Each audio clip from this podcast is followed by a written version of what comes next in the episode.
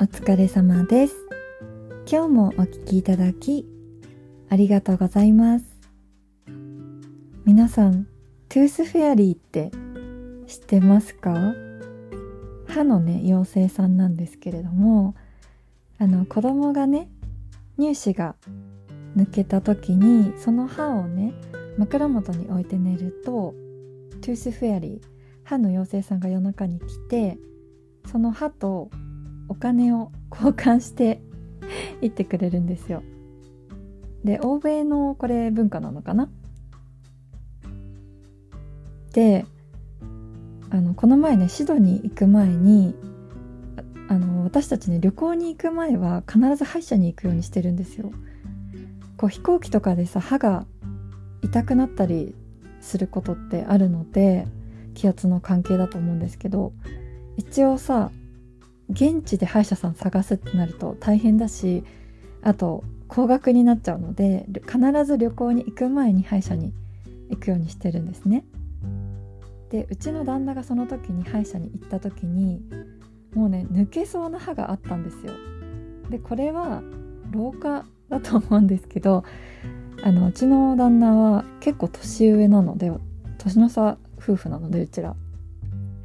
もう結構いい年でなので歯がね抜けそうなところがあってでもねこう無理やり抜くんじゃなくて抜けるの待ちましょうみたいな感じでグラグラのまま旅行に行ったんですよ。で帰ってきてその歯がね抜けちゃったのよ。でもう旦那はさ大騒ぎで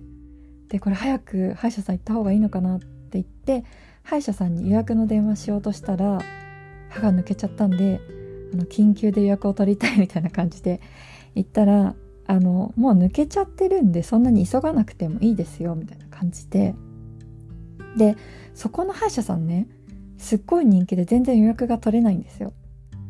で予約取れたのが3週間後とかだったのね。だからそれまで歯をね